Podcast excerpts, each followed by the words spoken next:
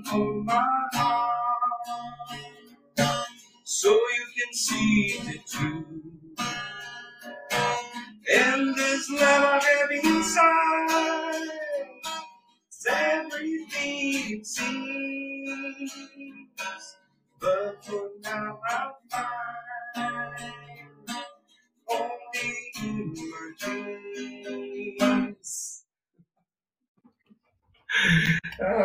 Deus. Quanto tempo sem pegar no violão. Muito bom, bem-vindos e bem-vindas ao nosso Fonocast dessa semana. E meu convidado super especial aqui, o Érico Ferrão, paciente, cantor, e ele também é mentor para negócios, para desenvolvimento de negócios. Então, hoje eu tenho aqui a honra de apresentar o querido Érico aqui. Muito obrigada pela sua participação. Obrigado, eu, Paty. Nossa, uma honra. O Brasil já me pegou aqui de supetão, sem aquecimento, sem nada, sem tocar violão não sei quantos meses. Mas é isso aí. Mas só de poder abrir a boca e cantar é uma alegria muito grande. Né? Nós vamos contar essa história aqui hoje. Então, ó, você que entrou aí agora para conhecer o nosso Fonocast, não esquece de deixar o seu like, compartilhar todas essas informações incríveis que a gente tem aqui para apresentar para você. E também segue aqui o nosso YouTube Fonolopes. Corre lá, se inscreve no nosso canal e vem curtir com a gente essas mensagens incríveis que a gente deixa aqui no Fonocast, viu, E hoje a sua história maravilhosa, incrível, eu vou ter a honra de contar e compartilhar com esse povo aqui maravilhoso que está assistindo a gente. Muito bom, Érico. Já que você começou a cantar, né, sem aquecer, sem fazer nada, porque aqui assim, chegou, tem que cantar. É, me conta um pouquinho dessa história na música. Foi a música que te escolheu? Você que escolheu a música? Cara, essa história é engraçada e ela fecha um loop há pouco tempo atrás. Eu lembro de eu tenho uns 4, 4 para 5 anos de idade e eu estava andando com minha mãe e meus irmãos na rua e eu vi um, um, um era um teatro, era uma coisa assim, eu não vou lembrar direito, e tinha um, um, um banner gigante, né, um pôster gigante de um cara com um violão. Meu mãe, pede para esse cara me ensinar a tocar violão depois de muito tempo, né, eu fui descobrir que aquele cara era o Paulinho Pedra Azul, que é um cantor aqui mineiro e tal. E por conta daquele banner que eu pedi um violão, pouco tempo depois eu ganhei esse violão, e esse violão virou meu amigo, que ia para todo lugar comigo. E da, dos meus 4 aos meus 11 anos de idade, ele virou só esse amigo, desafinado e bagunceiro, que passeava comigo. E com 11 anos de idade, a gente tinha acabado de mudar para Brasília, e lá eu comecei a estudar música no conservatório, de, na escola de música de Brasília, né? Não era conservatório, era uma escola de música. E aí eu comecei a ter o primeiro contato com instrumento. Não tinha canto nessa história uhum. ainda, né? E, bom, dos meus 11 aos meus 14, 15, eu fui estudando um pouquinho de violão popular e um pouquinho de violão clássico na época, mas eu confesso que as aulas de violão clássico para mim eram, não eram muito boas, porque era muito teórico e, e eu acho que faltou um pouquinho de didática, às vezes, até dos professores, porque era tipo, ela ia pro quadro e ficava ensinando mínimo, assim, mínimo, tá? Cara, que não tava, não tava, legal para mim, não. Eu já era um cara bagunceiro, então era difícil ficar parado numa aula de teoria. Mas enfim, a história rolou até ali. E lá para meus 14 anos eu comecei a ter o primeiro contato com banda. Então, a galera da escola, né, a galera que é bagunceira acha que a galera é bagunceira, não tem ah, jeito. Com certeza, a galera do fundão. É, o, o, o Ender Carvalho fala que aves da mesma plumagem voam juntas. Eu já falo que gambá cheira gambá e, e se encontram. E aí, cara, comecei essa brincadeira de ter banda, de ter banda e tal. E aí, em 2000, eu lembro que. 2000, 2000 é agora. 2000, em 97, em 97, eu, eu voltei a BH e fui estudar no Colégio Santo Antônio, aqui em Belo Horizonte, um colégio super tradicional e tal. E lá, cara, eu conheci de novo a galera da música. E ali foi a primeira banda de verdade que a gente teve. A, a banda chamava Cactus Clan. E a história da Cactus Clan é porque tem um pub, a, a, lenda, não sei se é verdade ou não, mas diz que tinha um pub, um dos caras contou, onde um dia o Paul chegou e fez um show, e o lugar chamava Cactus Club, e a galera que frequentava passou a se denominar como Cactus Club. E a gente sempre gostou de Beatles, a, a menina que cantava na época adorava, a gente, ah, vamos pegar esse nome. Só que esse nome deu muito trabalho, porque Cactus Clan, parecia os clã, e ficou um negócio. Mas, cara, foi, foram anos de Cactus Clan.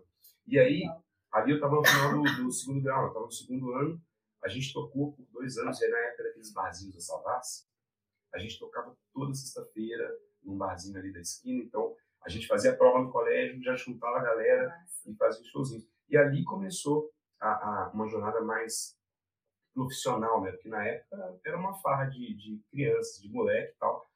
E, e, o que mudou, porque até então eu tocava violão nessa banda e de vez em quando eu arriscava um, uma, um backing vocal acanhado. A, a menina cantava, que até me a Érica, querida, há anos não vejo, ela passou no vestibular e falou, gente, não vou continuar na banda. E aí a banda ia acabar. E aí, na verdade, tinha eu mais um, que era do segundo ano, e tinha um, o resto da banda era do terceiro ano. E aí, para a banda não acabar, ficou aquela, quem canta, quem canta, quem canta. Aí eu falei, ah, então tá, vou tentar, né? E, bom, desse um ano ali no meio do caminho, não rolou muita coisa, mas logo quando eu passei na faculdade, eu entrei no vestibular, eu entrei na faculdade, eu já tinha assumido que ia cantar. E logo que eu entrei, tinha um festival na PUC, ia ter um concurso que a banda que ganhasse ia abrir a camarada.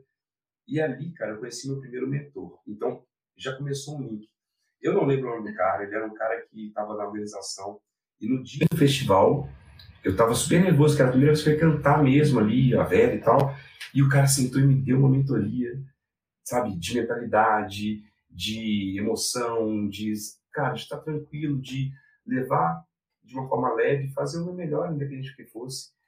E, cara, a gente ganhou o festival e a gente abriu um show, na época acho que era da Tia, Tia Anastácia, e foi um primeiro palco gigante que eu toquei para 12 mil pessoas.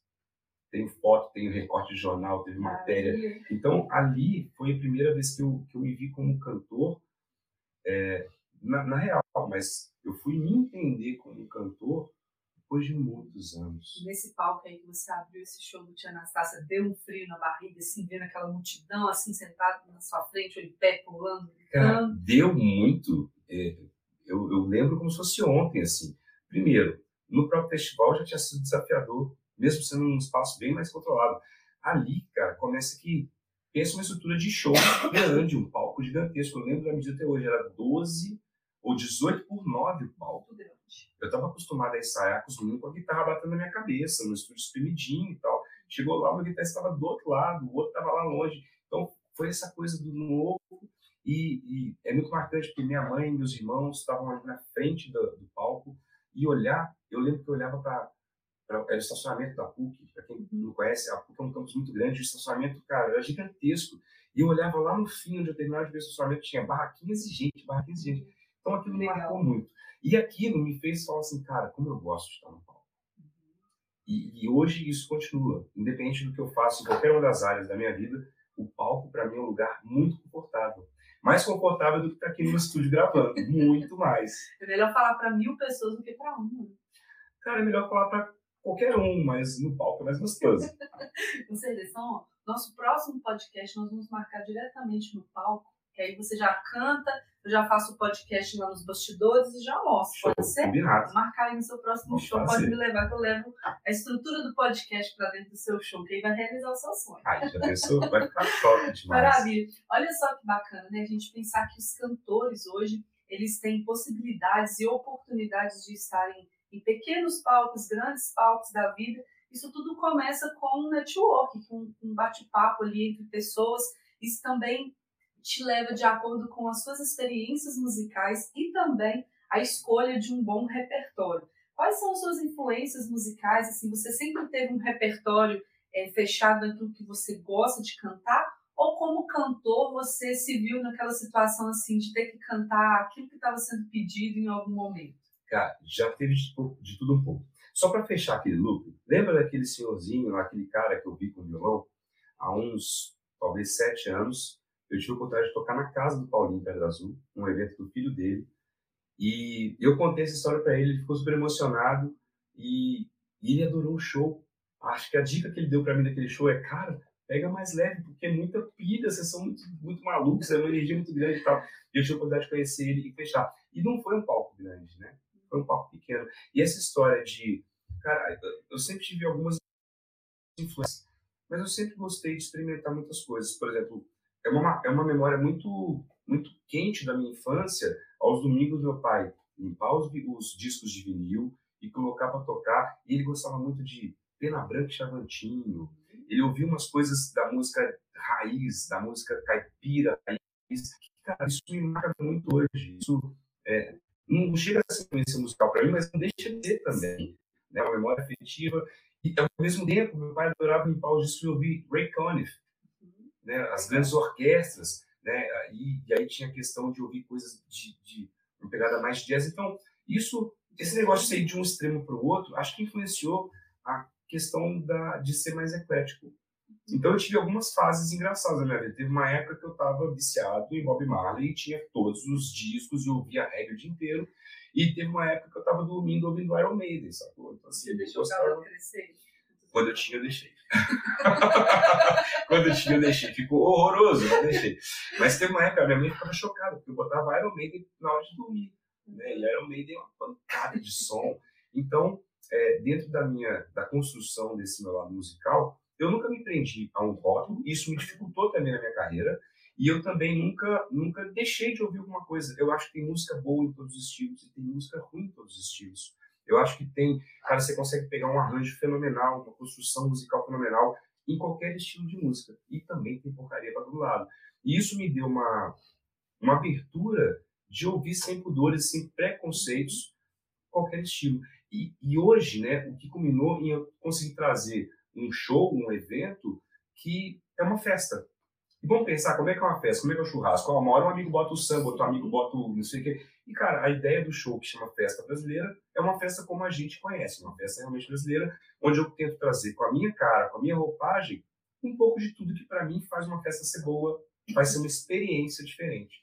Então, isso foi determinante para eu ter o repertório. E aí, nasceu da minha vontade de não ficar preso a nada e também do ponto de vista de negócio é muito legal eu consigo vender um show cara é impossível você agradar todo mundo Sim. mas eu pego ali uma faixa grande de pessoas porque eu vou de um de um clássico da música brasileira para alguma coisa mais moderna para um rock como eu toquei um Eric Clapton então dá para navegar nisso uhum. e eu me coloquei no lugar de ter a minha voz a serviço de entreter de fazer com que aquele momento seja marcante. Porque a música, ela é, muito, é, é técnica, né? é matemática, tem tudo por trás. Mas, para mim, o que faz a diferença, o que impacta é a emoção. E a emoção não só do que você sente no momento, mas que você leva. Então, quando você faz um evento, um casamento, uma festa, uma confraternização, não é só sobre o que você deixa ali no palco, mas é sobre o que as pessoas levam para casa e para a vida. E, e, ter essa abertura me faz conseguir entregar uma experiência que agrade, que fique legal. Legal demais.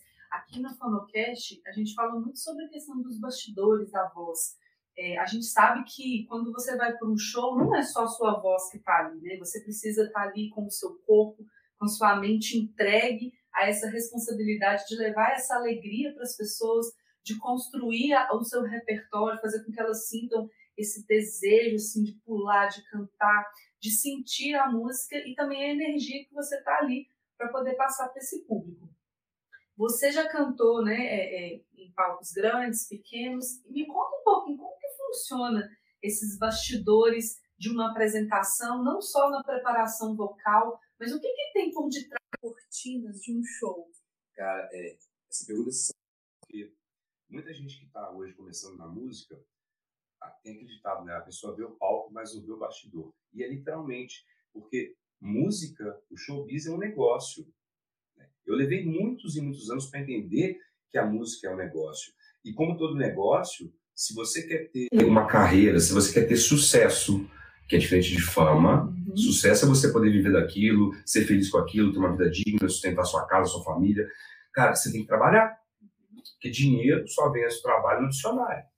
Então, tem que trabalhar. E o trabalho consiste em quê? Né? Para você ter um show acontecendo, ele tem que ser vendido, alguém tem que comprar seu show. Para você comprar seu show, você tem que saber se posicionar e entender em que tipo de evento que cabe o meu show. Uma vez que você começa a entender que tipo de evento você cabe, você, você pode começar a procurar pessoas, é, organizações, quem faz aquele tipo de evento. Então, acho que um insight, uma dica legal é, cara, entende você, se posiciona no mercado da música, tipo, eu atendo tal nicho dentro da música. Uma variedade. Você né? vai começar a buscar as pessoas que fazem aquele tipo de evento. Uhum. Então, pô, por que, que aqui em BH, por exemplo, tem uma cena muito forte do rock, tem as casas do rock, ali só vai, o cara não vai lá, pô, ele vai ouvir rock. Então, se o cara hoje está fazendo uma banda de rock, ele tem que buscar esse tipo de mercado, tem que buscar as pessoas que organizam esse tipo de evento. A faixa etária também. A faixa etária. E outra, não é só o que está na cara, né? Por exemplo, Os eventos, tipo, eventos de cervejaria.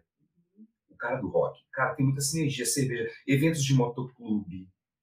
Então, né, é sair um pouquinho do óbvio. Ah, o cara aqui tem o Jack Rock Bar, que é um, a principal casa de rock. O cara monta uma banda de rock e quer tocar no Jack, só que lá tem as bandas que tocam aqui há 20 anos. De repente ele conhece um tio que anda de Harley e tem a galera da Harley, vai ter um encontro, o cara vai fazer o primeiro show no encontro dos, dos raleiros. Uhum. Ou o cara tem contato com uma cervejaria ou com alguém que conhece, ele vai fazer um evento da cervejaria porque o público, porque o teu público está alinhado Sim. com a tua entrega. Então, o, a, o bastidor começa em você saber se posicionar para saber onde você vai arrumar um lugar para tocar. E a minha história não foi diferente de muita gente. Eu comecei fazendo barzinho. Uhum. Como é que eu fiz o meu... É engraçado, essa, a primeira venda de show que eu fiz, aqui, na, aqui em Belo Horizonte tinha uma rua, a Rua Congonhas, se não me engano, era cheia de barzinho, era uma cheia de casinha, cada casa era um barzinho. Eu lembro que eu parei um dia com o meu violão, entrei lá e falei assim, ô, aqui tem música ao vivo, né? Deixa eu tocar. E o cara, ué, mas como assim? Não, eu toco. Aí você toca? Eu falei, toco. Cadê esse material? Eu falei, tem não. Mas eu tenho violão ali, para buscar? Eu fui lá no seu violão, toquei com o cara, o cara me contratou e fiquei meses tocando ali. Uhum. E foi ali a minha primeira experiência profissional. E, cara, olha o que eu fiz. Eu fui num lugar onde tinha o que eu podia atender. Ofereceu mercado. Aí a galera fica assim, mas eu não tenho single, eu não tenho um DVD, eu não tenho material gravado. Tá, se você for esperar ter tudo isso, talvez você nunca faça um show. Tem aquele cantor que fala assim, ah, eu não vou iniciar essa carreira porque eu não sei tocar um violão, não sei tocar um instrumento, mas sabe pegar uma música, fazer uma preparação nela e colocar lá para poder cantar só com o microfone e deixa, perde a oportunidade, tem uma bela voz, ou tem aquele que toca um instrumento e não canta tão bem. Então, tudo isso vai influenciando nesse público, né? Total, total. E, e a, a, história do. Eu trago muito isso do digital, a gente ouve muito isso, né? A história do faixa preta. Faixa preta não era o cara que começou numa, numa arte marcial mais habilidoso, mais forte, mais preparado, mais apto, o que tinha mais a manha. Cara, o faixa preta é o branco que não parou.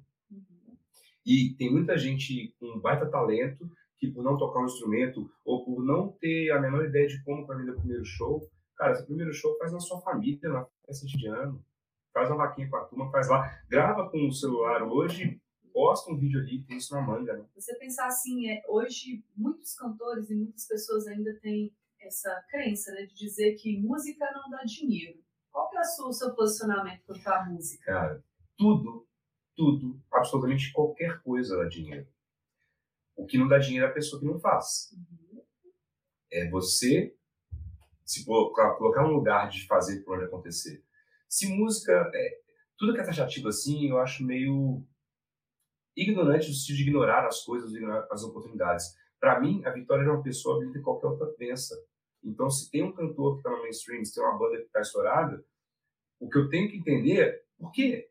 O que, que ela fez? Porque a pessoa tem o costume de fazer coisas iguais, por resultados iguais, e falar isso. Ah, a música não dá dinheiro. Cara, eu conheço músicos profissionais que não são famosos, que não estão numa banda grande e que vivem super bem, que tem uma grana legal, que tem uma estrutura de vida legal e que tem sucesso. Só não tem a fama, só não está exposto numa vitrine, numa TV, mas ele tem sucesso. Por quê? Porque ele construiu a carreira baseada no que realmente importa, de fazer a coisa acontecer. Então, música não dá dinheiro? Não dá, não. Para quem está com a bunda no sofá esperando cair do céu, esperando a agência bater na porta, esperando a grande gravadora, né? Isso é, isso é antigo, né, Paty? Na época que se mandava um disco para gravar. Cara, o cara ficava lá, um baita talento, dentro de casa, esperando que alguém batesse na porta. E hoje a oportunidade para o músico tá aí, ó. Todas as redes sociais possíveis para você se mostrar, para você complementar aqui, para você que antigamente não tinha lá em 1997 quando você começou a cantar, a internet ela não era tão presente, já existia ali, mas não era algo é, factível assim. Vamos mostrar o nosso trabalho. Cara, era impensável você ter uma carreira musical sem você estar tá vinculado a uma grande empresa, uma gravadora. Tanto que como é que era, galera, vocês são mais novos, vocês não vão entender isso. Antigamente era assim, você ia para o estúdio, gravava uma demo e era uma fita cassete, tá? Fita cassete é um negocinho assim que você enfiava no aparelhinho e tocava. E essa fita você fazia um monte de cópia e você mandava para as gravadoras, esperando que algum captador ouvisse teu som e falasse: Cara, esse negócio é legal. Entendeu? Hoje em dia, você pega o seu celular, bota num estantezinho ali, se grava tocando e, e se põe do mundo. E você aparece para o mundo. Faz o que? Ganha. Ganha dinheiro. Porque aí, dependendo da quantidade de visualização que você tiver, as pessoas começam a te patrocinar para poder produzir vídeos ali. Cara, é, é isso, Paty. Hoje existem mil formas de monetizar com a música. Show é uma delas. É, para o cara que é instrumentista, a questão de você poder gravar na sua casa e complementar uma faixa do cara que vai lançar um single, uma música, a questão de você lecionar, ensinar, a parte de você ter um trabalho, ter um público que te segue, te acompanha, e, e por você ter isso, você ser um influenciador dessa galera e você usar o seu dom, a sua habilidade musical para monetizar com marcas que façam sentido, com produtos que façam sentido, não necessariamente só com a música. O cara aparece lá na, na, no programa Boladão da televisão com a roupa, né? eu comprar roupa. Você tem ideia? Eu participei uma vez de um evento e lá estava um tecladista de uma banda famosa aqui de Belo Horizonte, que já cantou o mundo inteiro, e ele estava falando que perdeu muito dinheiro, né? Ele acabou entrando para o mundo digital, deixou a música é, é como um segundo plano, exatamente porque perdeu muito dinheiro, que ele parou de vender CD, DVD, né? E, e aí ele começou a pensar as, a outras possibilidades né, de trabalho. E aí esse cantor, ele falou que ia fazer uma turnê com a banda para poder encerrar a sua carreira. E aí na hora que ele estava falando assim, gente, mas agora que começou a possibilidade de novas vendas, porque o cantor deixou de enxergar o fato de não poder vender mais um DVD, as pessoas não comprarem mais um DVD e entrar nessa era digital, começaram a abandonar as suas carreiras. Isso é muito triste.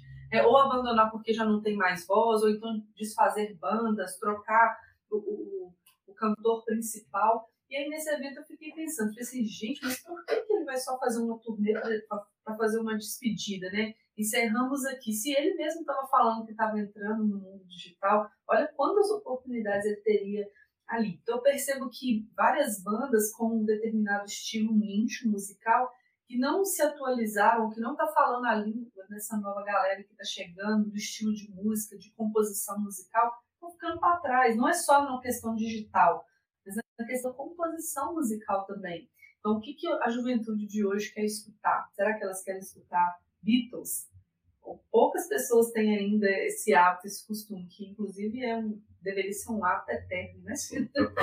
então é, é, difícil porque o gosto musical e a juventude e as pessoas que foram nascendo nesses últimos anos está mudando muito, está tendo uma evolução muito grande disso. Então também cantores, músicos, bandas, é, cantores de casamento mesmo cantam músicas de diversos estilos se não mudam junto com o nosso século, né, junto com a mentalidade do que, que se cresce, de como se desenvolve, ficam para trás. Podem ficar. Podem se ficar. quiserem ficar. É, uma coisa que eu vejo muito clara, assim, e, eu, e hoje eu faço muito, muito grande isso nesse trabalho de desenvolver negócios. Tem gente que vai vender sempre para um cliente novo. Uhum. E o cara depende do cliente novo. Trazendo para música, o cara começou tocando para um estilo com a galera. Aquela galera ficou mais velha, ele quer pegar o cara que está na idade daqueles que começaram e ele vai fazendo essa renovação dos clientes, da audiência dele. Tem outro cara que ele pega aquele cara lá que começou, por exemplo, uma banda aqui, Skank. Uhum. Via de regra, cara, eu sou um fã de Skank desde que o Skank começou. Sim. E se o Skank continuar, eu vou continuar fã. O que, que ele faz? Ele vende para mim de novo, e de novo, e de novo. E a preocupação dele não está em pegar a Juju, minha filha, de 4 anos. Está em Manter continuar com aquele cliente, porque existe muita possibilidade de ganho e receita com o seu público certo. E, cara, é um erro muito grave você querer agradar todo mundo. Quem quer agradar todo mundo não agrada ninguém. Quem quer vender para todo mundo acaba não vendendo para ninguém. Isso dele e ele ter sempre coisas para aquele público. Se ele começar a tirar o foco disso e quiser pegar e disputar com a galera do dancinho do TikTok, ele está lascado. Uhum. E por outro lado, os nossos filhos aprendem com a gente. A Juju adora Beatles.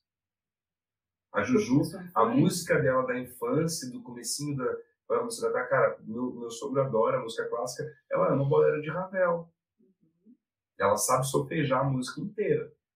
Né? Para quem não sabe que é solfejar, né? se você uhum. é, é, é, cantar a melodia sem emitir a, a letra, alguma coisa, fazer ela sabe fazer isso, cara. Ela tem quatro anos, ela faz desde os dois. Então, as crianças aprendem por esse exemplo. Então, pra galera que é da música, assim, cara, não fica viajando que você vai pegar o público, o seu público envelheceu, você também envelheceu. Segue com eles. E, e existe uma lacuna hoje que eu vejo muito grande na, na, na no entretenimento, que, cara, ou tem a galera que está seguindo lá com as bandas mais antigas, e tem a galera dessa coisa mais nova, e no meio do caminho, a nossa geração tá sem lugar para curtir, porque não tem uma banda tocando que a gente gosta de ouvir. Sim. Ou dando uma roupagem para o que tem de novo, mas que fale com a nossa pessoa. Então, é, para a galera que está começando, cara, entenda você, eu falo sempre de duas espirais, de dentro para fora e de fora Entenda você o que você gosta, o que faz bem, o que vai fazer você ter longevidade na sua carreira. Isso tem que partir para te fazer um bem antes de qualquer coisa. A pessoa mais importante da sua música, do seu negócio, da sua empresa é você. Uhum. Depois entende o de fora para dentro. O mercado o cliente que vai com ele. Eu acho que isso é um caminho muito legal. Eu recebo aqui, Érico, hoje no consultório, muitos cantores, né? cantores de bar, cantores de igreja, de forma geral, e eles sempre comentam comigo que eles que têm que fazer toda a logística e preparação do show. Você já passou por isso, então assim, olha, tem cantor sertanejo que ele mesmo que carrega todo o instrumento, ele monta, tá lá todo suado e faltando cinco minutos para começar o show, vai lá e troca de roupa, faz ali o seu personagem, dá aquela respirada e cai para dentro do palco. Como que é isso? Você já passou por isso? se eu já passei por isso, se eu só passei por isso. E, e, e, eu vou trazer uma visão que eu acho que pode quebrar esse paradigma muita gente. Cara, eu cansei, eu, eu tinha até pouco tempo atrás, eu acho que meu último equipamento mais pesado eu vendi tem menos de dois meses é, eu tive som tanto para fazer um evento para barzinho ou uma festa particular numa casa, lugares até 200 pessoas, e eu tive som para fazer evento para 600 pessoas. E era exatamente isso. Eu chegava, montava, passava som, arrumava tudo, passava a banda, porque não tinha nem o técnico, eu era o meu próprio técnico. Daí, faltando dois minutos, era a toalhinha no, no rosto, e ir pro palco eram duas personagens, eram duas, dois personagens, eram duas pessoas ali, literalmente. Uma coisa que eu aprendi nesse mundo digital, até aprendi com o Vitor, que é o mentor, cara, algumas coisas tem que fazer pela última vez. Uhum. Então, você tem que viver isso é importante para você construir o mínimo de estrutura. Bota no teu custo, bota no teu custo ter alguém para fazer isso, porque isso impacta na qualidade que você faz. Você passar um dia inteiro, como eu já passei um dia inteiro, montando equipamento pesado, carregando caixa, descarregando caixa, subindo escada, a, a, voz é corpo. Sim. A Energia voz é total, técnica. Né? Voz, e o teu corpo lesado, lenhado, não vai entregar performance. Então, cara, monta a estrutura do teu negócio na música para que sim, você vai ter que passar por isso, mas bote uma data para isso acabar. Isso é uma escalada, né? Você só vai vivenciando, vai crescendo, desenvolvendo. Você sabe qual que é o erro? Na hora que a gente vai vender o um show desse esporte, que o cara carrega as caixas e tal, que, que ele faz? Ele gastou, ele investiu dinheiro no equipamento, ele vende o show pelo cachê dele e ele dá de brinde todo esse outro trabalho. eu já eu recomendo, não cobra. Então, o que, que eu recomendo para quem vai fazer? Cara, já começa o seguinte: estrutura o custo do teu negócio música, estrutura o custo do seu show, considerando que vai ter que contratar alguém para pagar o som, vai ter que contratar alguém para operar aquele som e vai ter que contratar você e sua banda. É custo, bota na planilha. Custo do som, custo do técnico, custo do transporte e leva para o cliente. Se o cliente não quiser, você pode até oferecer dele, ah, se você quiser, está aqui o rider, a lista do que eu preciso, contrata porque você quiser. Chega lá só pronto e canta.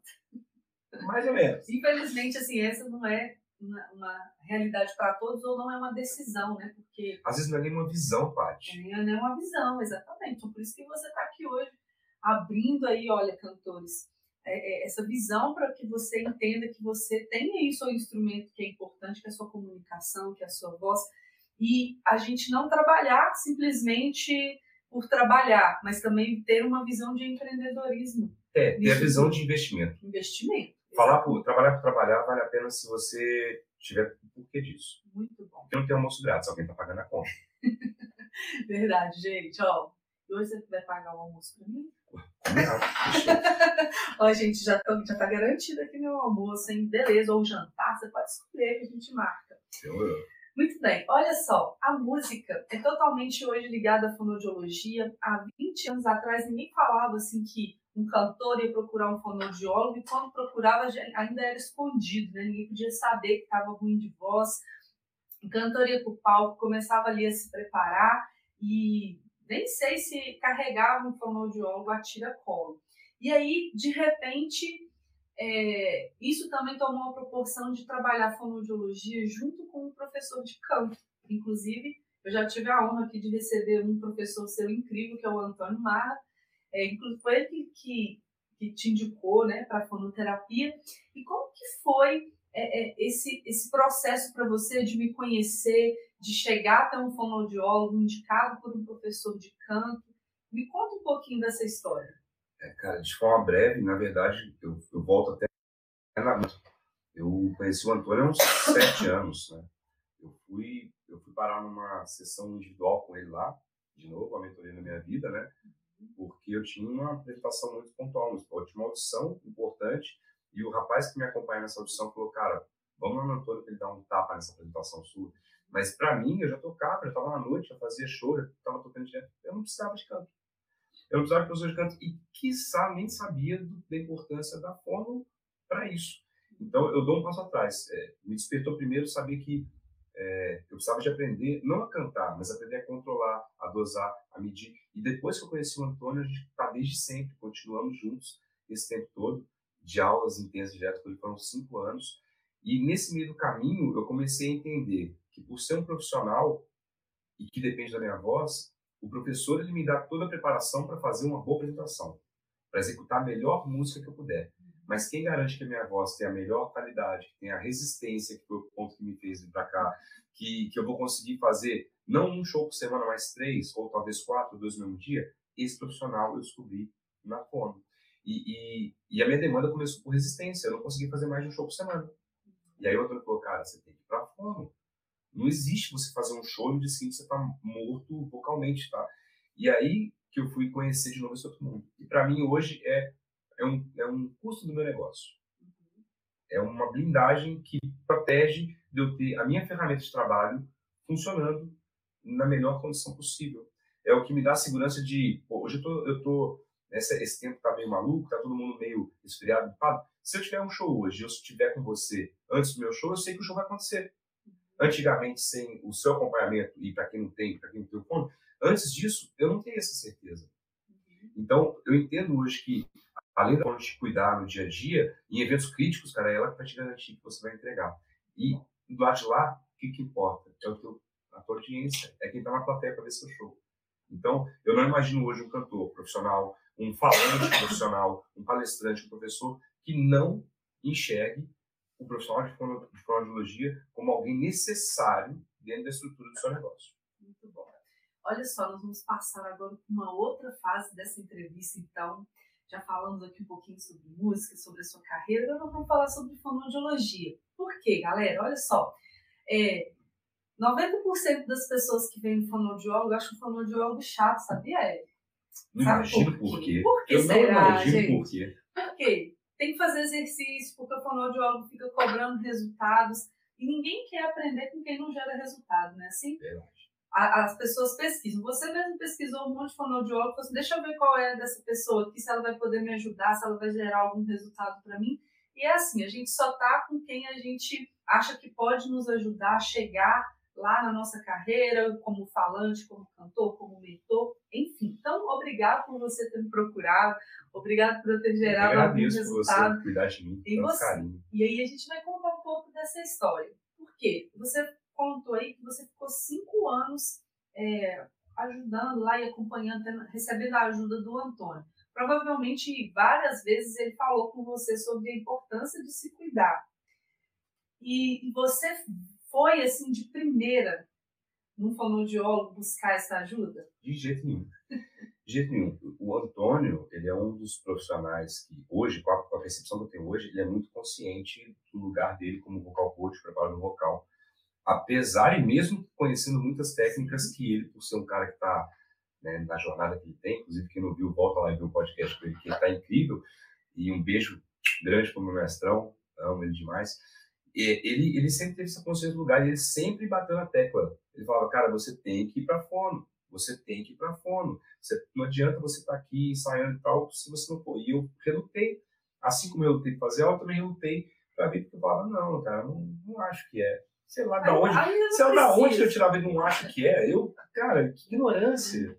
Né? Que não é muito inteligente isso, sabe? O que, que acontece, Érico? É, os cantores em geral, eles querem o resultado sem ter o acompanhamento. Então, muitas pessoas hoje procuram na internet um exercício, começam a fazer em casa, tem um CD para poder fazer o acompanhamento do aquecimento vocal. E só que hoje existe um treinamento personalizado, que é algo individualizado para a sua anatomia, sua fisiologia, para entender se existe alguma lesão ali que possa ser tratada. Então, quando você chegou aqui para mim, já depois de um bom tempo, você chegou com o quê? Conta aqui pro pessoal. Ah, eu só vim porque deu, deu ruim. Né? Deu M. Deu M geral. Deu M, mas deu M, deu M bruto. Cara, o que aconteceu? A história é muito legal. É, tava na pandemia, né? Isso era é, agosto de 2020. A pandemia estourou em março. E aí o pessoal da produtora, que hoje tem uma produtora que vende meu show, o pessoal da sua produtora, me ligou assim, cara, vai ter um show e eu quero que você toque, vai tocar a banda XPTO e tal.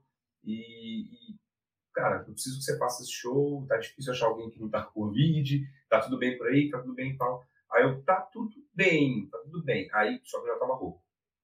Só que eu não tava rouco, eu tava rouco já há algumas semanas. E eu tava achando que a minha rouquidão é porque é, eu, eu, tenho duas menininhas, a Juju e a Clarinha, e a Clarinha tava ali com dois, três meses, naquela fase que, cara, não dorme, e eu já tava com o meu outro negócio bem acelerado, então o que eu fazia? Ficava o dia inteiro com as meninas, brincava, cuidava, fazia comida e tal, e à noite eu ia trabalhar, ficava até duas da manhã, só que, cara, a menina não quer saber de que hora você dorme, que hora você acorda. Então eu comecei a ter um monte de eventos de não dormir direito, de ficar muito cansado, de ter fadiga, e fiquei rouco. E eu falei, pô, tô... E se eu não tivesse aquela chamada pro show, eu não teria ido na otorrino. Bom, vou ter o show, vai rolar. Vou tomar os remedinhos, vou tomar os remedinhos, vou ficar zero bala, faço o show e depois a gente vê. Só que cheguei lá, ela fez a filmagem e falou, olha, tem um negocinho aí. Ai, ai, ai. Tem uma lesão na sua prega vocal, você precisa ir pra fome. Aí eu falei, mas essa lesão é uma lesão. A princípio não é cirúrgico. E eu tinha a fazer fonoterapia. Você tem uma? Eu falei, ah, tem um monte de indicação do Antônio. E ela também é uma profissional que trabalha muito com o Antônio. E aí eu virei para o Antônio e falei, Antônio, deu ruim, cara. Ele falou, cara, vai na parte. Né? Aí falei, não, beleza, vou na parte. Aí cheguei aqui, extremamente sem voz, rouco, com uma demanda de. E, e aí logo de cara a gente viu que Aí Deus é muito bom, né? O show caiu. Covid me livrou daquela, daquele sofrimento. Não teve show, mas aí a gente começou a trabalhar. E, e, eu já tinha diagnosticado, era um pólipo, né? Era uma lesão no terço médio, da prega e tal. E a gente começou, né, Paty? Um trabalho muito cuidadoso, extremamente personalizado. Eu lembro que você se preocupou em entender o que funcionava para mim, quais exercícios que me gerava conforto, desconforto, resultado, principalmente. A gente passou por um monte de terapias e a gente ficou um ano, né? E, e, eu me dediquei relativamente bem nesse processo, mas não tão bem quanto ai, ai, ai. aquele mês fatídico, né? E aí...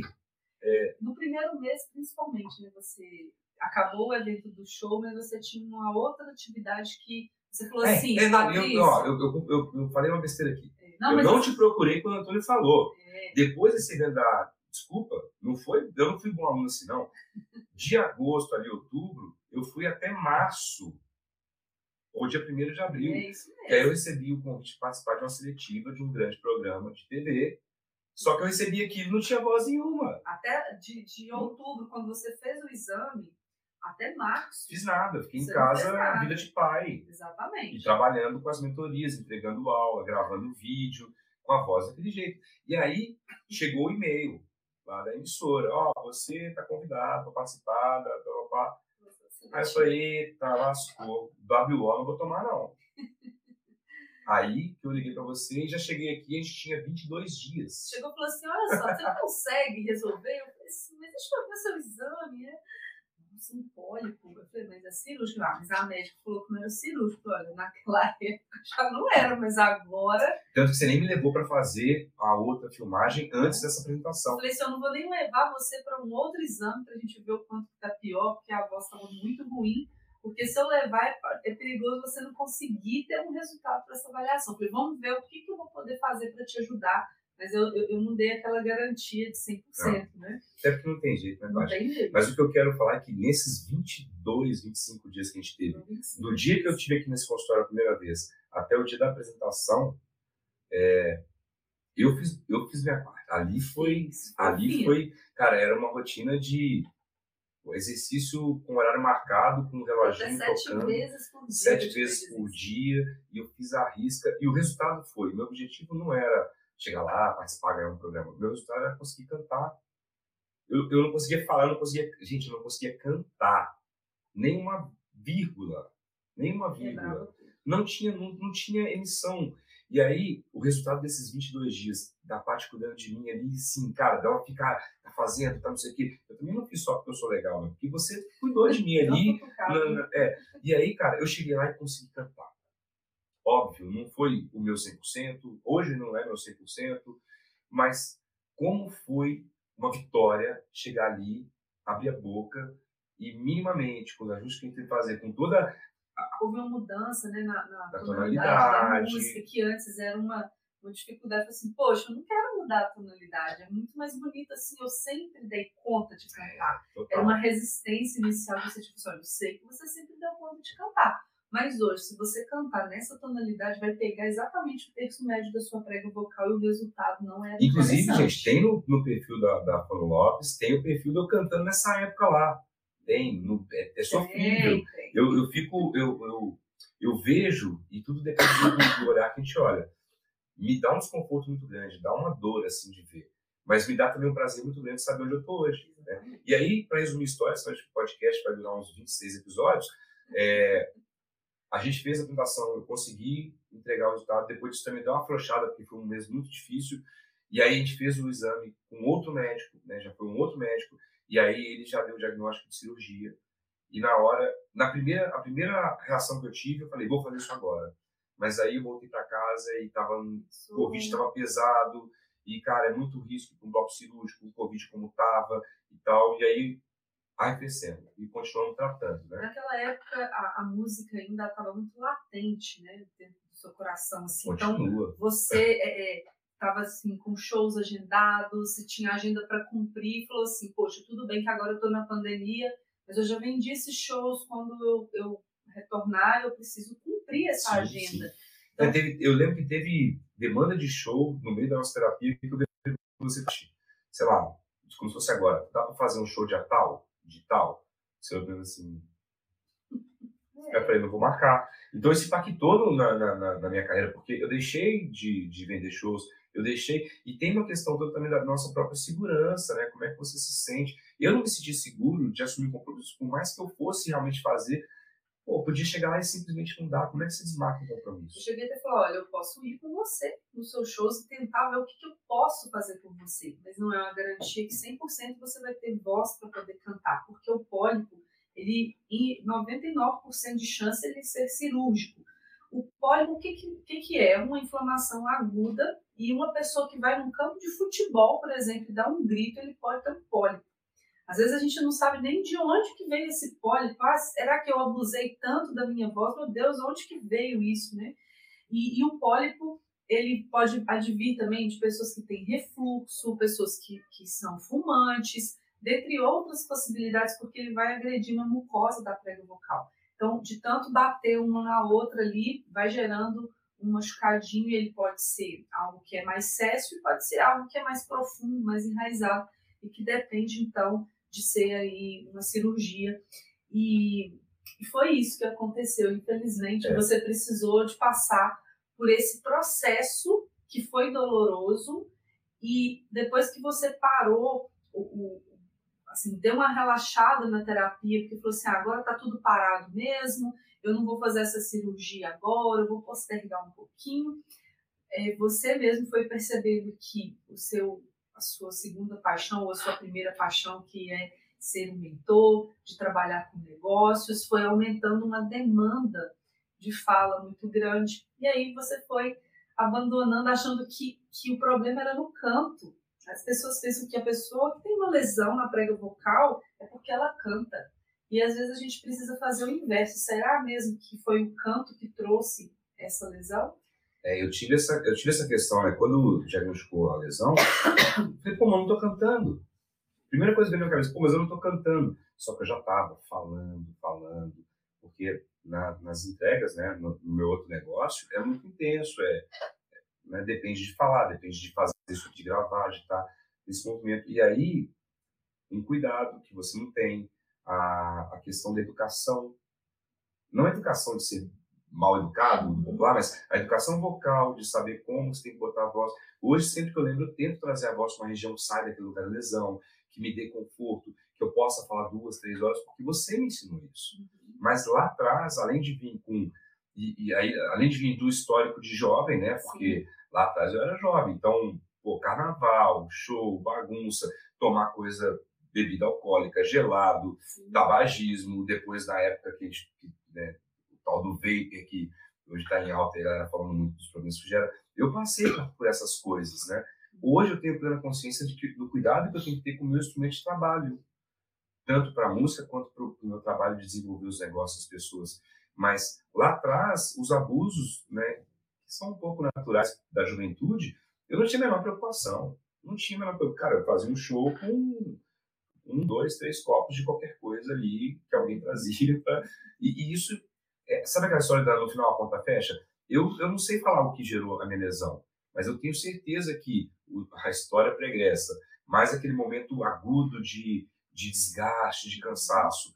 E essa questão da voz falada, eu não tinha essa preocupação com ela, não tinha nenhuma preocupação com ela, e eu venho de uma família que é de família grito, todo mundo fala alto, todo mundo, né? Então, culminou nessa, nessa lesão. E aí eu tive que aprender que, cara, a voz cantada tem um cuidado, tem um lugar, tem um, uma, uma, o seu lugar, mas a voz falada também. Porque eu, eu era um cantor mentor que perdia a voz sem cantar.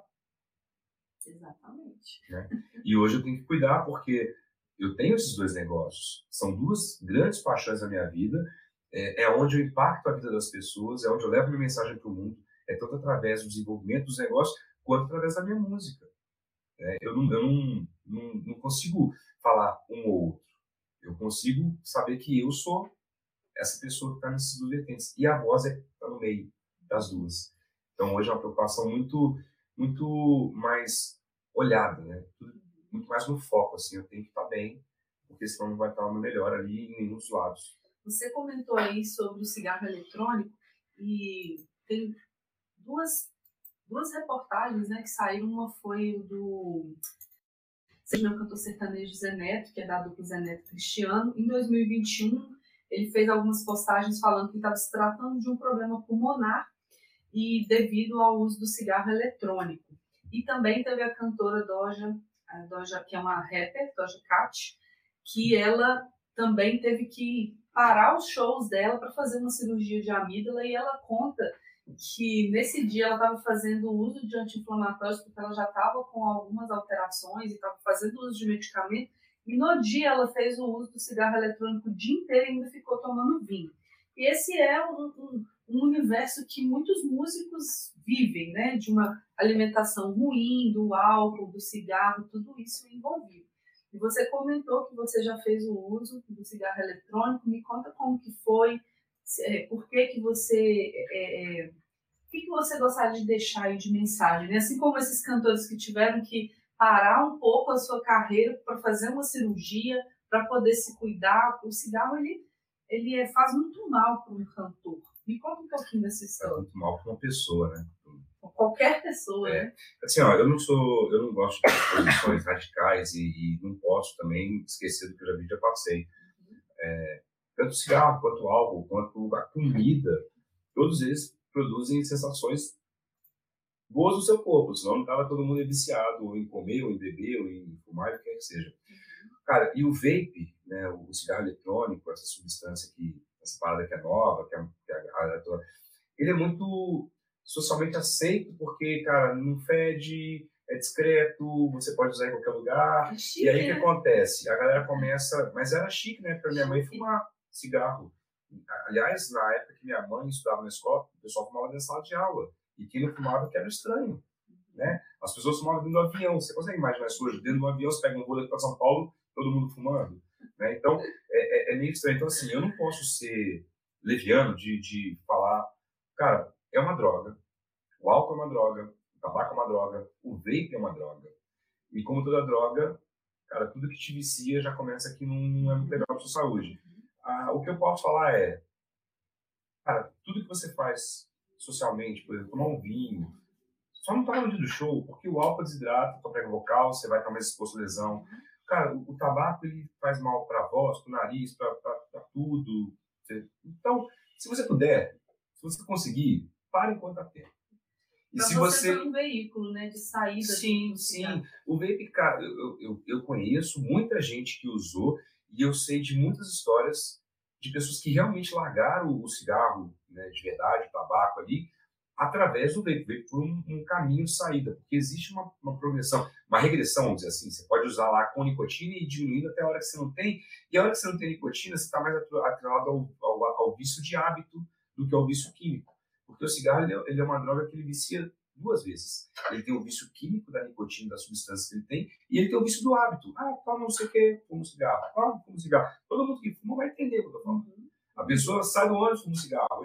Então, o vape, ele, ele dá essa possibilidade do cara sair do vício químico, se ele quiser, mas ele ainda vai ter um vício de hábito.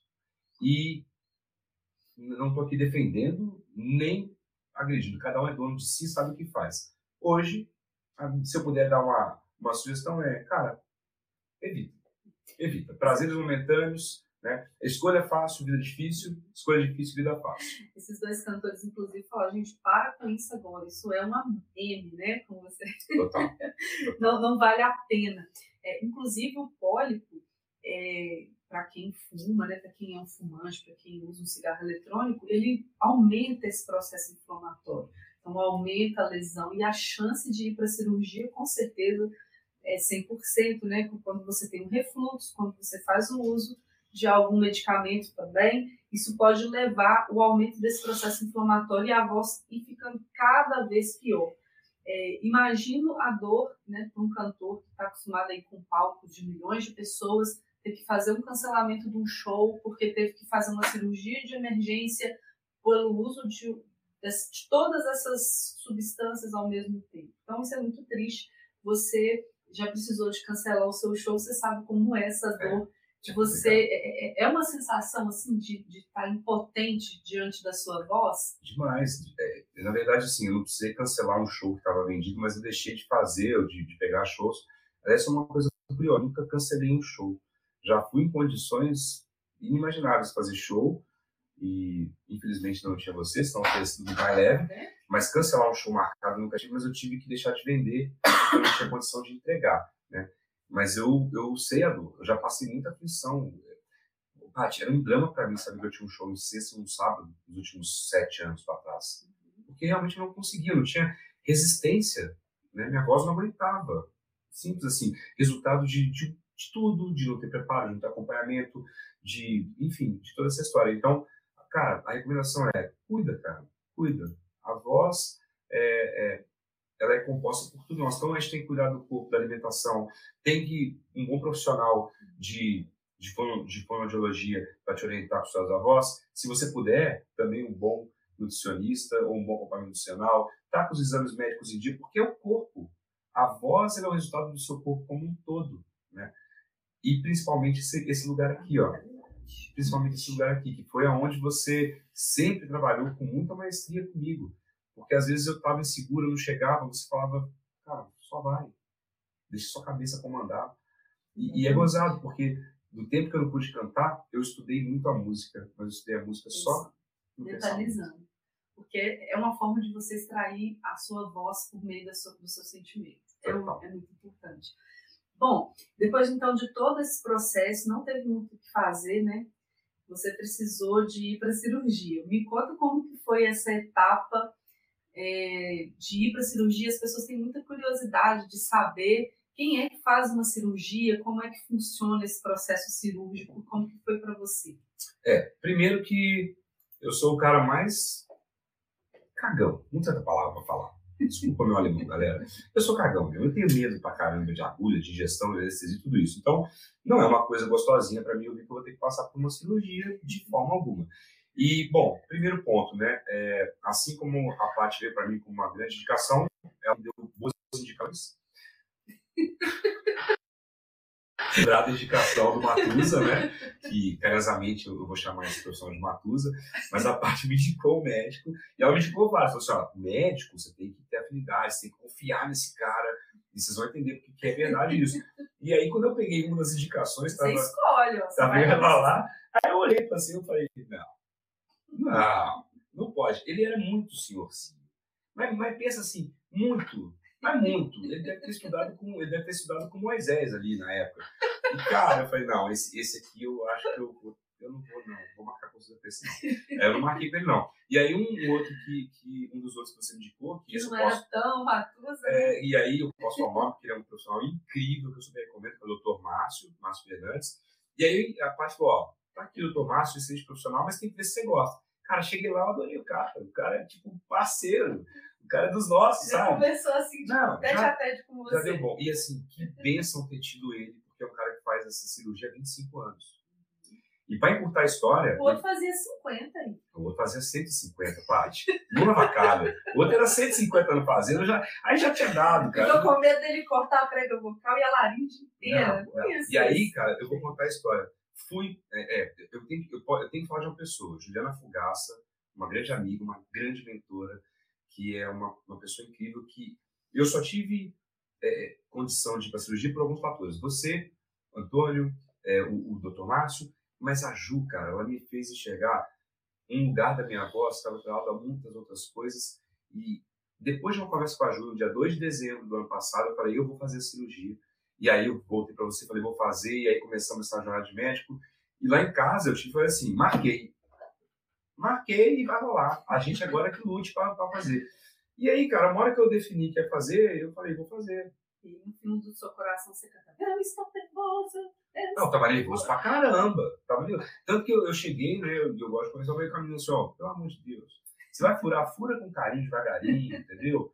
Na hora que eu lembro, eu lembro claramente a hora que eu deitei no bloco, na, na, na, naquela negócio esquisito, aquele monte de luz, o, o anestesista foi o que fez o meu, meu pós-operatório. Como é que chama?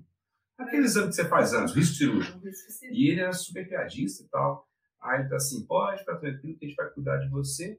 Ali eu dormi, nunca acordei, fui para casa com as recomendações, fui conversando com você, você sempre perguntando. Passaram-se 30 dias, aí, só a recuperação, galera, falar sete dias, eu fiquei cinco dias extremamente. Eu, eu me isolei, eu fiquei longe da minha família, fiquei cinco dias em silêncio absoluto. Para não ser mentiroso, eu falei com o meu cachorro uma vez e não percebi. Só depois falei, nossa, falei com o meu cachorro. Então eu tinha que ter mandado ele embora também. E depois desses foram mais dez dias é, mais comedido, falando poucas palavras. E aí eu fui para o retorno com o doutor Márcio. Estou lá na sala de espera e tal. Quando eu entrei no consultório, ele deu um tapa assim e falou assim: Ó, você não quero ver nunca mais na minha vida.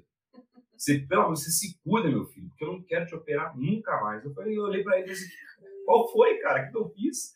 Né? Pensei que eu tinha feito. Cara, a cirurgia foi extremamente complicada, uma das piores que eu tive na minha vida. Ele falou assim: é, na hora que você. Primeiro foi mais de uma hora e vinte para te entubar. E, e, gente, a intubação né, é um tubinho flexível da grossura do meu dedo que dobra e aí foi uma hora de perturbar. Para passar o laringoscópio, que é a, a, a, paradinha que ele vai enfiar o microscópio e tirar o pólipo, é um tubo mais calibroso, né? Vocês estão vendo, é uma coisa mais grossa e metálica. Ele falou que ele levou tanto tempo e a hora que ele fixou o tubo numa posição que ele conseguiu ver a lesão, que foi muito difícil, ele tirou a lesão sem o microscópio. Ele falou assim, ó, Quase no... que foi Matusa, hein? Ele foi no olho e ele me contou se fosse. É lógico, né? Aí a de ser um profissional gabaritado, confiança. Ele botou em risco, ele sabia o que estava fazendo. E em risco uma, uma voz de um cantor. É, e ele sabia de tudo isso, né? Então ele fez, ele fez isso e aí ele fez a cirurgia depois ele passou a, a, o microscópio, fez toda a limpeza e tal. E ele mandou para casa, ele não contou isso não. Ele foi me contar isso um mês depois para pegar a liberação para ir dar uma palestra.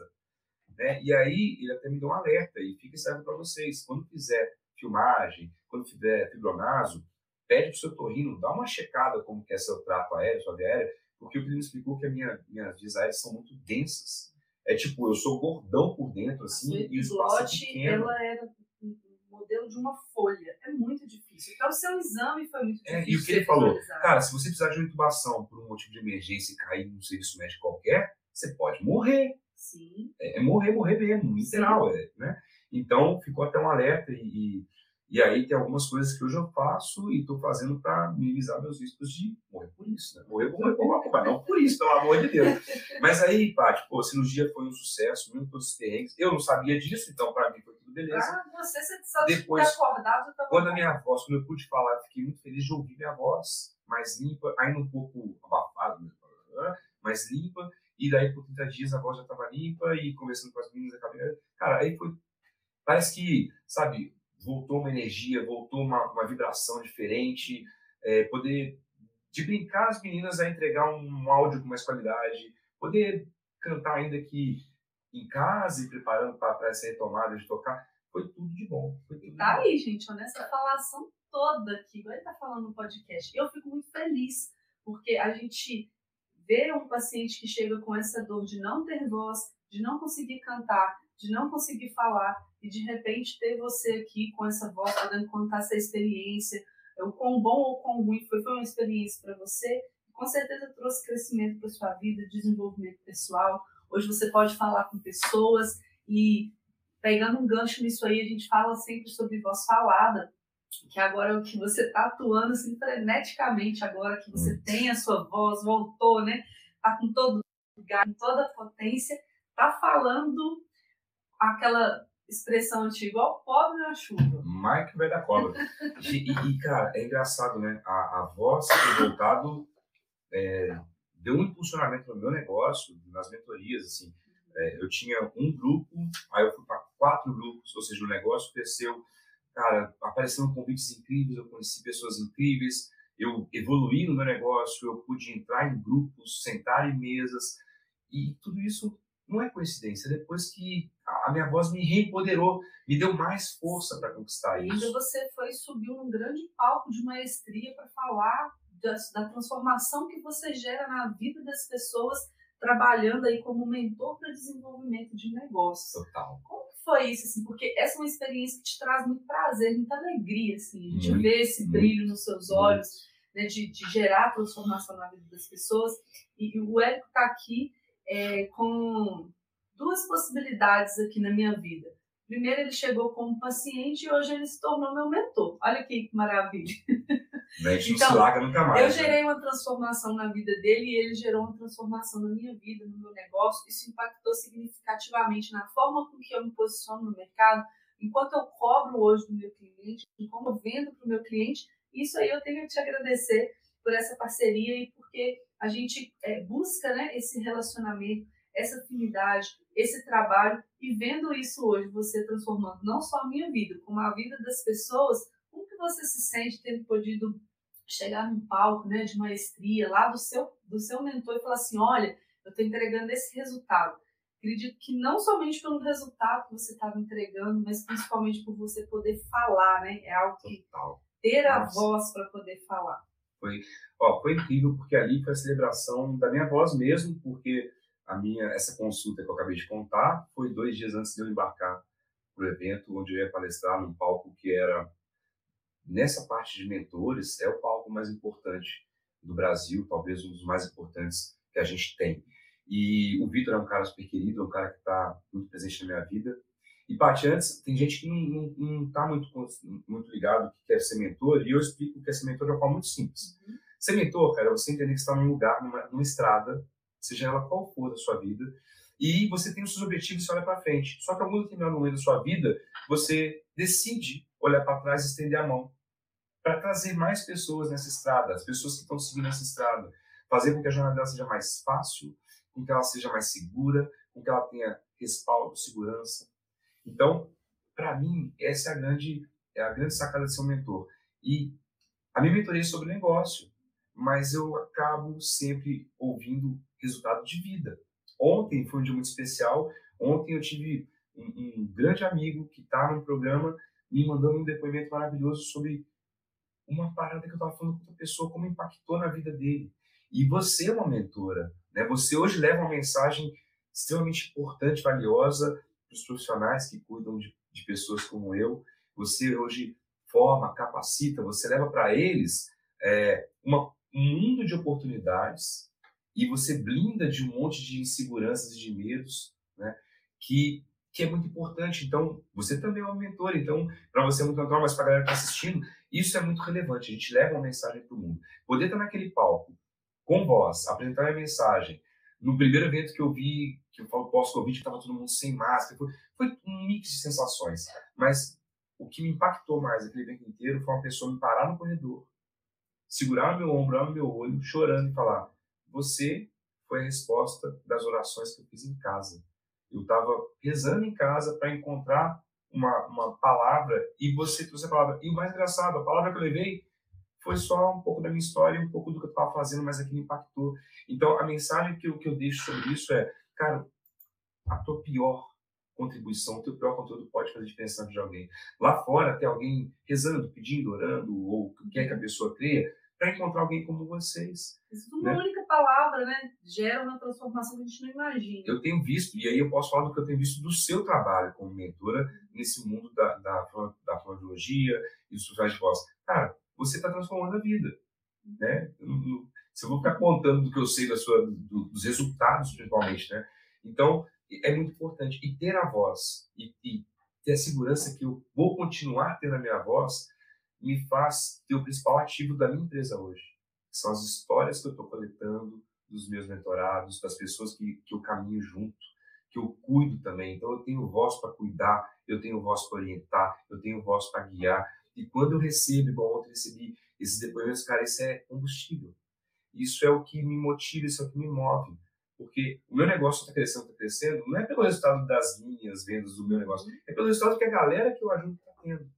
E a sua é voz é simplesmente um, um veículo, né, para poder fazer essa transformação acontecer.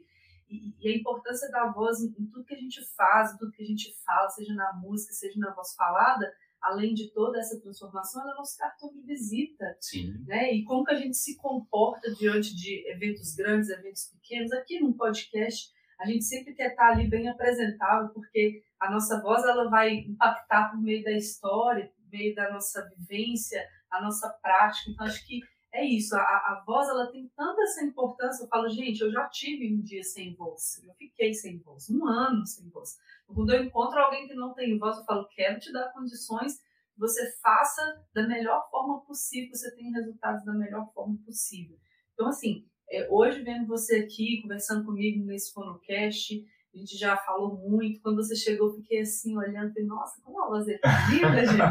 Porque antes a gente escuta uma voz doente, hoje a gente escuta uma saudável, ou seja, você, por mais difícil que seja, você cumpriu a sua jornada, a sua caminhada, chegou aqui, né? A gente fala assim, chegou no topo da voz, mas tem que é lapidar, é vai lapidando, porque você é, tem muito a dizer, né? A sua voz, ela e toda a sua caminhada, tanto na música como mentor, você traz com você com a paternidade, né? Só de conversar um pouquinho com você, a gente já se sente abraçado, gente já, já, já considera assim como um pai mesmo, ele acolhe, fala, ó, oh, vou carregar você aqui no colo, vou te ajudar a conquistar aí seus sonhos, seus objetivos, é, trabalhar aí no seu negócio, fazer um, um engajamento para você. Então, essa paternidade, essa questão da, da, sua vivência familiar, tudo isso é muito importante na construção de um, de um cara que trabalha com negócios esse negócio é do outro, mas você tem uma responsabilidade de estudar, de entender e traz aí é, é, no seu olhar, na sua forma de falar, a forma carinhosa de falar,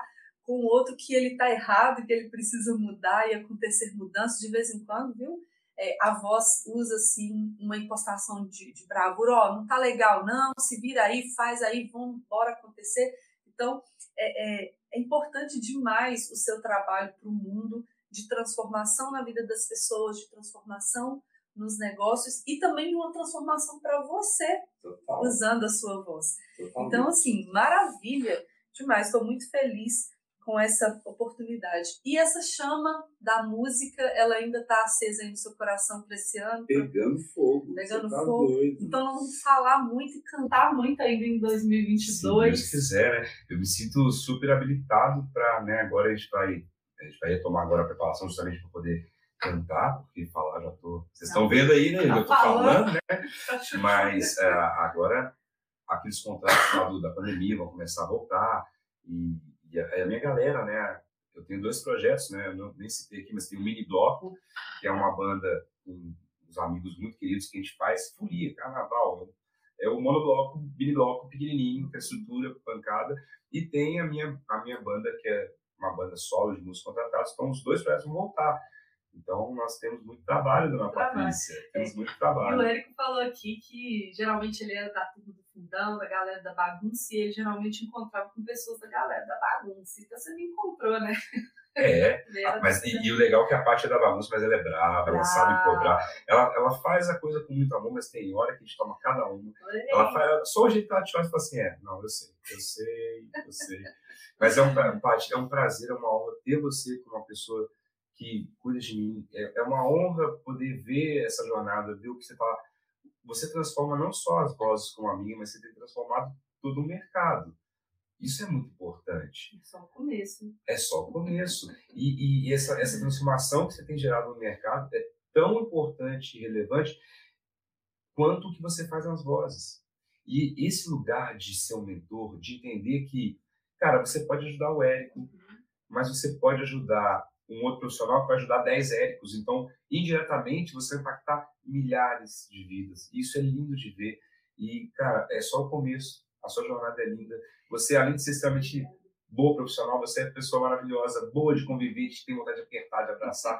E eu estou muito feliz de estar aqui. É uma honra e estou muito grato por poder ter esse tempo com você aqui. Eu que agradeço. Inclusive, eu sempre penso que ninguém está em algum lugar por acaso, né? Eu sempre digo que as pessoas que entram no meu consultório não é simplesmente o meu trabalho, eu chamo até de um ministério. Eu falo assim: esse lugar aqui é para transformar a vida das pessoas. E quando você chegou, eu vi, ouvi a sua história e falei: poxa, eu posso ajudar esse cara a melhorar essa voz dele? E, e falei assim: sangue de Jesus, me ajuda, porque ele quer esse resultado em 25 dias. Mas eu fiz o meu melhor, ofereci o meu melhor e durante as terapias eu comecei a te conhecer mais e de repente vi que além de eu conseguir gerar algum resultado para você, que você poderia gerar essa transformação em mim. Então, assim, minha gratidão a você, porque você despertou até raiva em mim em alguns momentos. Eu falo assim, gente, que ódio tem, olha que ele tá falando comigo, não era só eu que sou brava. Mas fala assim, Patrícia, faça isso daí. Eu falo assim, Deus, o que, que ele está falando comigo? Eu ia para casa enfocada, eu lembro, falo, olha, poxa, Érico, tô me deixando com raiva já de você Imagina você e o Léo junto lá querendo matar. Mas tudo isso, toda, toda essa construção de mudança de mentalidade, mudança de comportamento, geram resultados é, é, incríveis que a gente vai vendo que a nossa mentalidade vai mudando, a gente vai se organizando, a gente vai crescendo, vai desenvolvendo, e você me despertou isso. Então, como ninguém não tinha despertado, brigando comigo, falando comigo, ó, presta atenção, olha aqui essa oportunidade que você está perdendo. Então, obrigado por você também ter sido um agente de transformação na minha vida, na minha carreira, no meu consultório. Eu mudei muito, não sou mais aquela pessoa lá de 2020 e você faz parte da minha história, assim como eu faço da sua. Então, quando a gente encontra pessoas, nós temos que agregar valor a tudo aquilo que a gente faz ninguém é tão importante que não possa receber a ajuda do outro. E eu só tenho gratidão que eu, eu até falo assim, acho que foi ele que ele que me ajudou mais do que eu ajudei ele. É, o equilíbrio está muito presente e, e, a vantagem é que a gente segue junto. É. A gente segue junto na vida, a gente segue junto na música, a gente segue junto nos negócios, porque os, os pilares que sustentam tudo, né? A parte mãe, a parte esposa, a parte empreendedora, a parte fono, a parte cantora, são uma parte, é só. uma parte só. E esse equilíbrio que a gente vai construindo, eu falei disso ontem no vídeo que, que eu subi, cara, é, você tem os pilares da, do negócio, os departamentos tem os pilares da vida, eles têm que estar todos em harmonia. Então a gente vai seguir junto para manter sempre tudo harmonizado e cada vez crescendo mais, porque como você falou, é só o começo. Muito bom. Gente, eu estou muito feliz de ter realizado esse podcast aqui com você hoje, Érico. Muito obrigada pela sua disponibilidade. A gente sabe que hoje o tempo é uma das coisas mais preciosas que a gente tem e você disponibilizou com muita alegria, gente, esse tempo para conversar, essa história incrível. E eu trouxe aqui uma lembrança do nosso podcast. Olha, você, gente, olha isso aqui, gente. Que, posso abrir agora? Claro, por favor. Deixa eu abrir aqui. E eu sou, cara, uma caneca. E eu sou apaixonado por canecas. Ela vai virar minha caneca oficial do escritório. Aí. Perfeito. Para a gente poder compartilhar ainda, tomar muito café junto, para a gente poder contar Gente, as nossas histórias. Ela, ela não personalizou o tratamento, não, ela personalizou até a caneca. Se liga aqui. e com cartinha. Uhul. Cara, que lindo, Paty. Obrigado a você, obrigado a toda a sua equipe, a galera que está com você, todo mundo que ajuda e te dá essa ambiente para você trazer cada vez mais resultado para o mundo. Vocês são demais, até, até nisso, que coisa linda. Amei, ah, amei, amei. Virou minha caneca oficial de café. Perfeito, gente. Então vai ter muitos stories lá depois mostrando caneca. Fiquem ligados aí. Brincadeiras à parte, é gratidão a você. A você que está nos assistindo, muito obrigado. Não esquece de curtir aqui, ó, dá o seu like. E se você ainda não se inscreveu no nosso canal, corre lá, Fonolopes. E também lá no nosso Instagram, nas nossas redes sociais, TikTok, fonocast.fonolopes. Curte lá, compartilhe, vamos compartilhar essa história. E também nas plataformas de áudio lá, o Spotify, corre lá depois para vocês escutarem essa história mais uma vez e replicar para os seus amigos. Talvez tenha alguém precisando ouvir essa história e é você que vai gerar transformação na vida deles. Muito obrigada e até o nosso próximo Fonocast. E ó, gratidão aqui. Obrigado, tamo junto. Valeu demais, Paty. Beijo, galera. Valeu. Uh!